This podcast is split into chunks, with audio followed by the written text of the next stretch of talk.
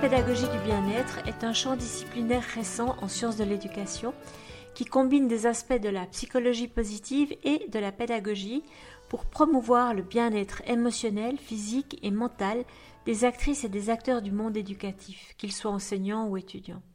Cette nouvelle science s'intéresse à la manière dont l'enseignement et l'apprentissage peuvent être conçus pour améliorer la santé mentale et physique, ainsi que pour favoriser l'épanouissement et la réussite non seulement des étudiants, mais également des enseignants. Nancy Goyette, professeure et chercheuse en sciences de l'éducation à l'Université du Québec à Trois-Rivières, a déjà été l'invitée de Pédagoscope pour parler de psychopédagogie du bien-être. D'ailleurs, vous retrouverez cet épisode dans le même article que celui que vous entendez maintenant. Le professeur Goyette est une spécialiste de renommée mondiale dans ce domaine et Pédagoscope est heureux de l'accueillir à nouveau pour parler de psychopédagogie du bien-être dans l'enseignement supérieur. Bienvenue dans cet épisode.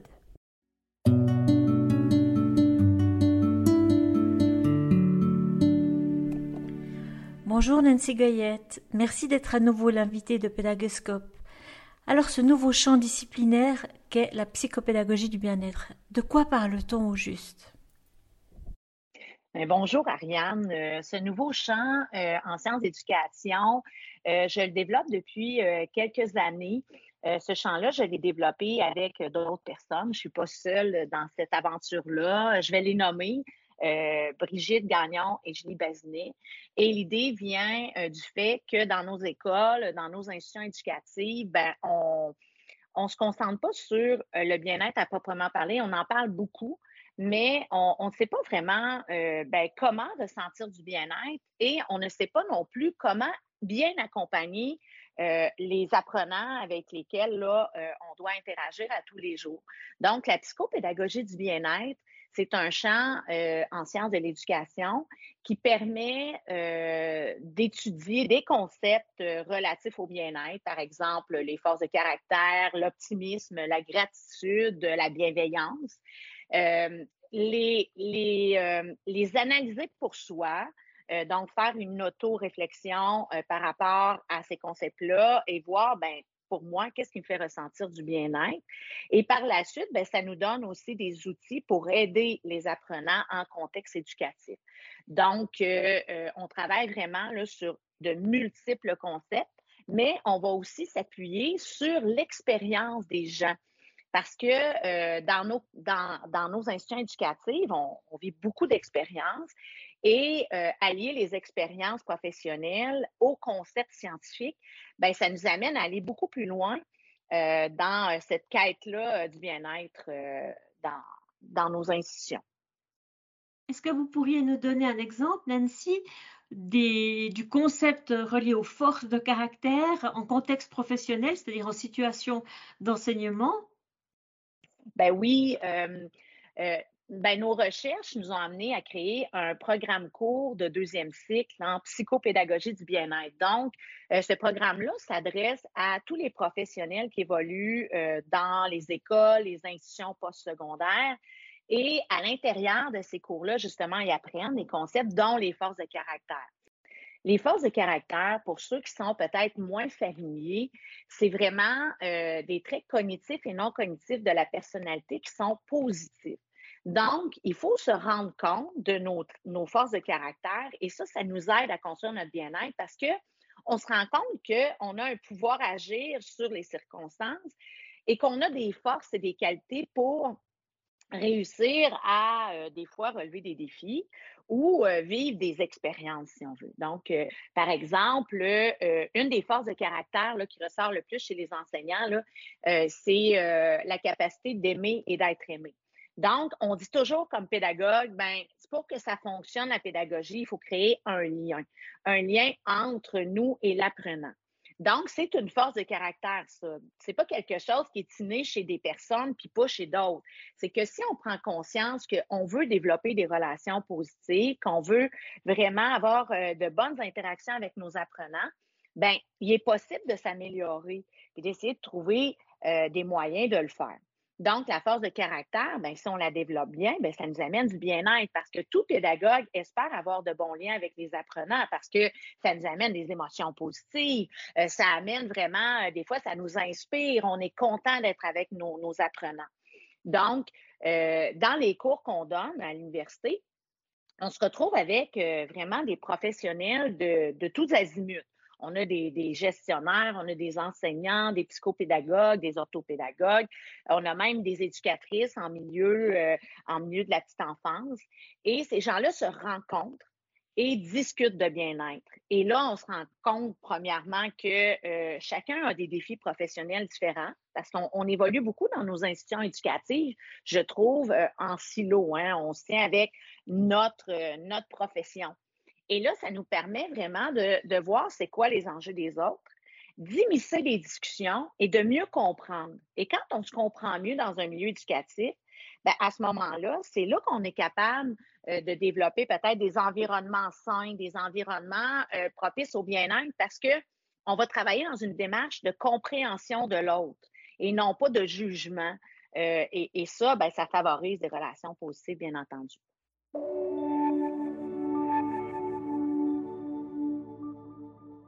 Les, conditions de travail professionnel qui favorisent le bien-être euh, et la, relation à l'autre, aimer l'autre et être aimé de l'autre, c'est pas évident en soi. Comme, comment est-ce qu'on peut euh, amener, conseiller euh, un enseignant, une enseignante, en l'occurrence du supérieur, qui aurait peut-être de la peine à entrer dans cette dynamique-là? Quel conseil on peut lui donner comme premier pas à effectuer pour finalement se sentir bien dans son contexte professionnel?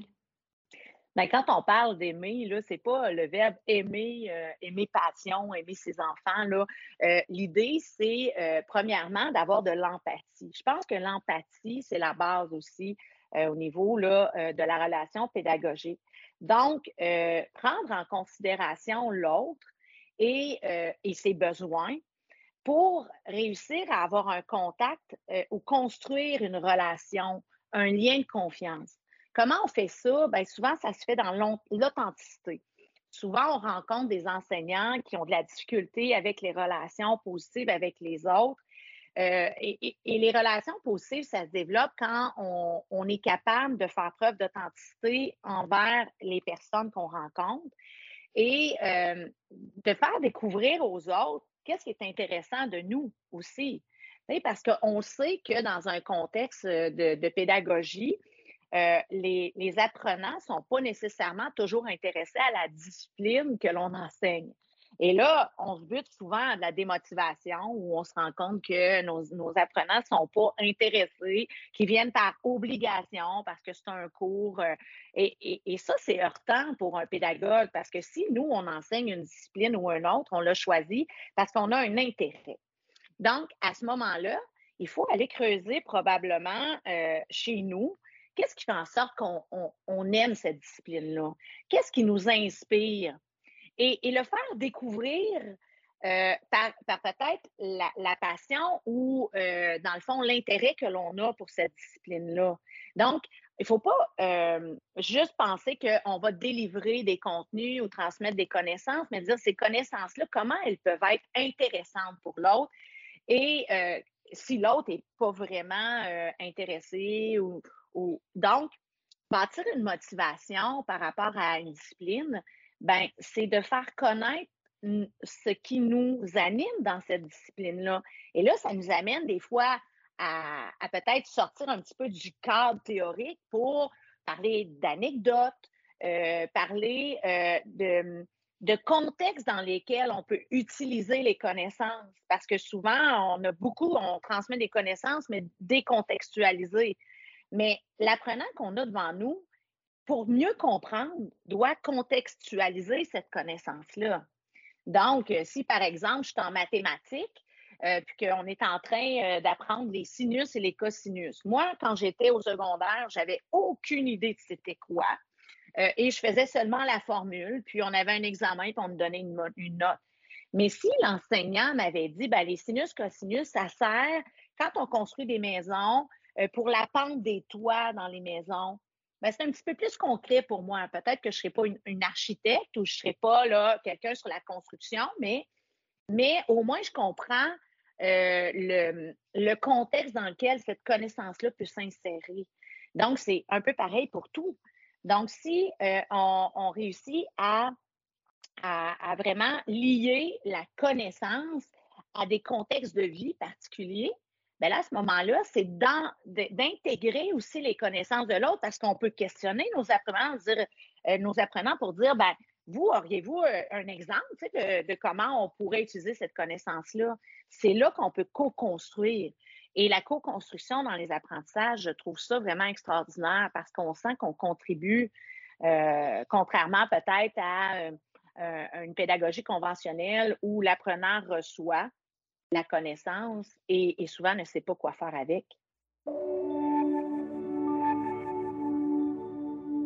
Alors, les enseignants ont quand même beaucoup souffert suite à la crise sanitaire, aussi à la pression de, de, plus en plus grande dans la plupart des institutions, en tout cas de l'enseignement supérieur, avec des exigences, parfois une baisse des ressources mises à disposition et donc euh, un bien-être qui peut-être est affecté par ces conditions-là. Comment gérer des situations où on se sent pas très bien dans son environnement parce qu'on a l'impression qu'on manque de ressources, qu'on n'est pas entendu, qu'on nous en demande toujours plus en nous donnant toujours moins de, moyens d'effectuer nos tâches?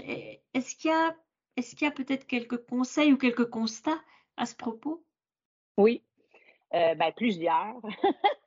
Il y a plusieurs constats à ces propos. Euh, c'est vrai que euh, la crise sanitaire a un peu redessiné le rôle euh, des enseignants, euh, pas seulement en Suisse, mais dans tous les pays de l'Occident, je pourrais dire. au Québec, ça a été très difficile. Ça a été un traumatisme pour beaucoup de personnes parce qu'on se retrouve du jour au lendemain dans une situation qu'on n'avait pas prévue. ça amène beaucoup d'anxiété et ben, c'est, on peut pas, on peut pas contrôler non plus ce qui se passe. Donc, euh, ce que je pourrais dire là-dessus, c'est que on, peut analyser ça sous plusieurs angles. Donc, quand on veut être bien au travail dans un domaine comme l'éducation ou un domaine que je dirais là, humain, euh, parce qu'il y a l'éducation, mais on peut penser aux sciences infirmières, on peut penser à, les, euh, tous les domaines qui requièrent bon, un, lien avec l'humain je crois que le cœur d'une profession, euh, de la profession enseignante ou d'une profession professionnelle en éducation, c'est les interactions. Il n'y a pas une journée dans notre euh, vie professionnelle où on n'interagit pas avec personne. OK? Ça, c'est vraiment important euh, d'avoir ça en tête. Donc, si on sait que les, les interactions sont au cœur euh, de la pédagogie qu'on va délivrer, au cœur des relations qu'on a avec nos collègues, la direction, euh, la communauté. Bien, à ce moment-là, souvent, euh, c'est là qui, qui, qui a, quand on ne se sent pas bien, c'est l'un des éléments qui fait en sorte qu'on on ressent peut-être un mal-être. Et c'est là qu'il faut analyser. Il faut analyser nos interactions dans notre milieu. Donc, et là, je ne suis pas en train de dire que euh, tout dépend de nous, que euh, au niveau de nos interactions dans notre milieu, c'est de notre faute, puis qu'il n'y a pas de contexte qui sont qui, qui, qui, émanent pas de l'environnement en tant que tel. C'est pas ça que je suis en train de dire. Mais il y a quand même, je pense, une ben, il y a un moment où il faut réfléchir à ces interactions-là et de voir où est le malaise et, et de voir quel, pourquoi on a des émotions désagréables par rapport à à notre milieu. Et, ça, ça rentre vraiment dans euh, la construction identitaire aussi, parce qu'on sait que comme individu, ben, on a comme un aspect qui est très personnel, nos valeurs, euh, nos connaissances, euh, nos aspirations.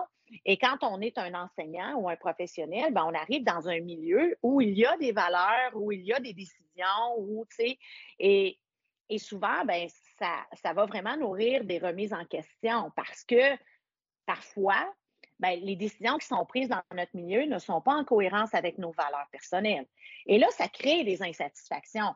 Euh, on l'a vu pendant la crise sanitaire, parce qu'on a tenté tant bien que mal euh, de, laisser les écoles ouvertes.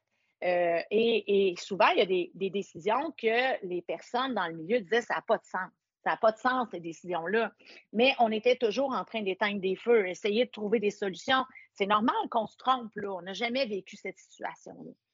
Donc, il y a un malaise des fois qui est créé par rapport aux valeurs qui sont véhiculées dans notre milieu qui ne sont pas en concordance avec les nôtres. Il y a aussi tout l'aspect où euh, le bien-être pédagogique, parce que ça, c'est un concept qui est très intéressant, qui a été développé euh, dans les, pays scandinaves, euh, c'est qu'on dit que les interactions et les relations positives sont garantes d'un bien-être pédagogique.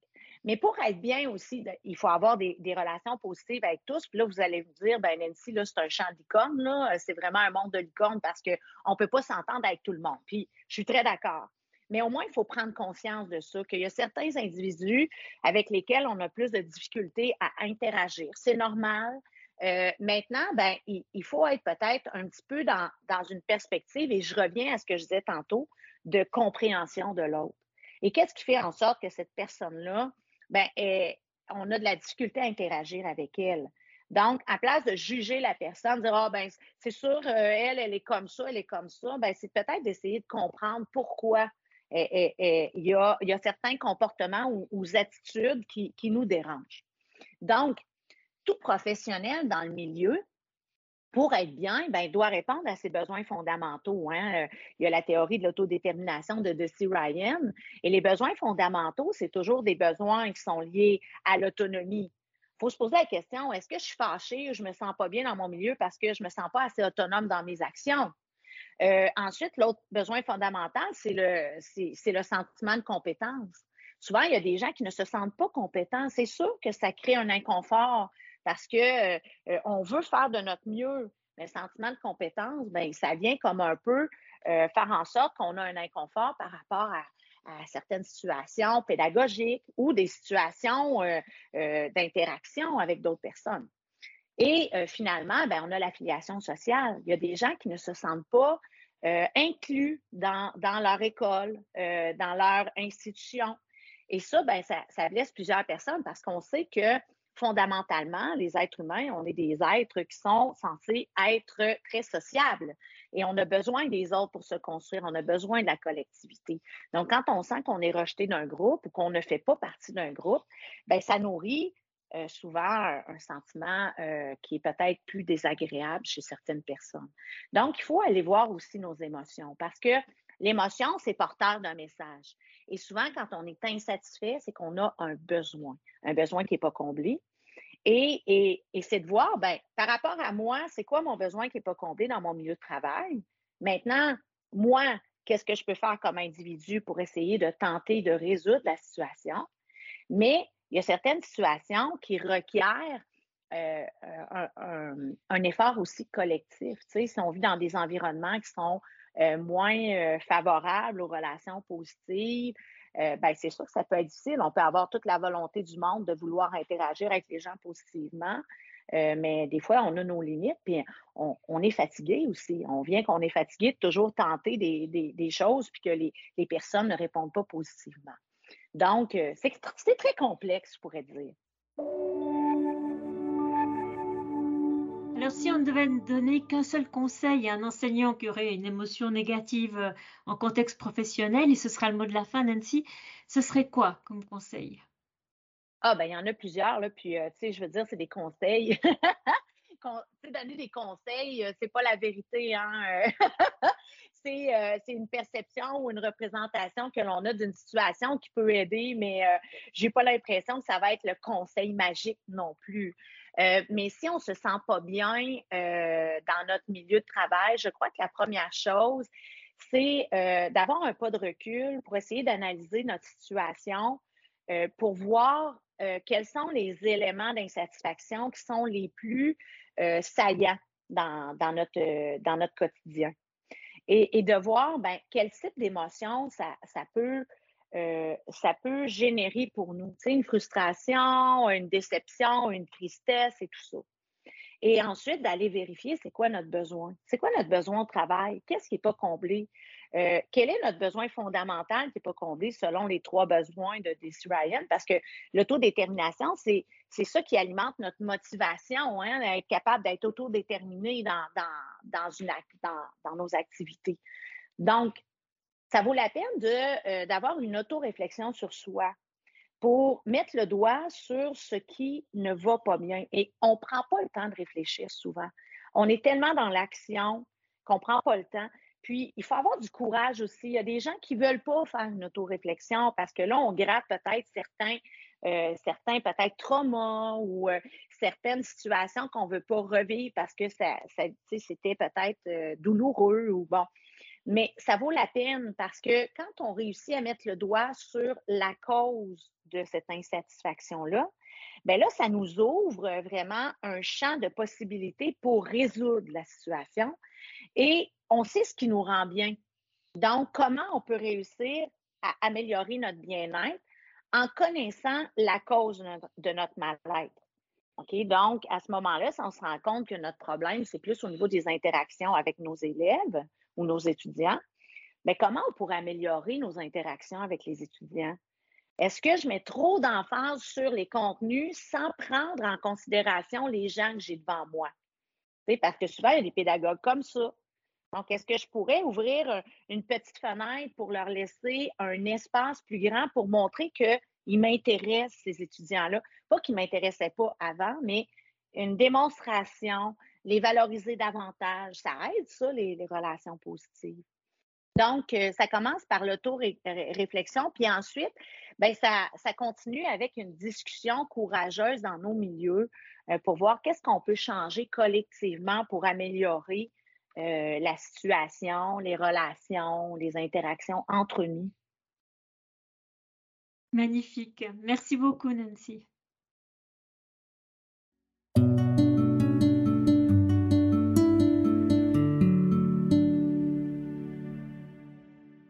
Voilà, c'est terminé pour aujourd'hui. Un grand merci d'avoir écouté cet épisode. J'espère que le format vous a plu. Si oui, dites-le moi avec 5 étoiles ou même un petit cœur sur iTunes. Et si vous n'êtes pas fan d'Apple, ce n'est pas grave. Il y a d'autres manières d'aider et de soutenir Pédagoscope, comme partager ce podcast avec vos collègues et amis. Cela m'aidera énormément à poursuivre cette initiative et qui sait, cela les aidera peut-être aussi. Vous retrouvez cet épisode et plein d'autres ressources sur pédagoscope.ch. N'hésitez pas à me faire part de vos commentaires ou même à postuler pour participer à un épisode, si vous le souhaitez. Merci et à très vite.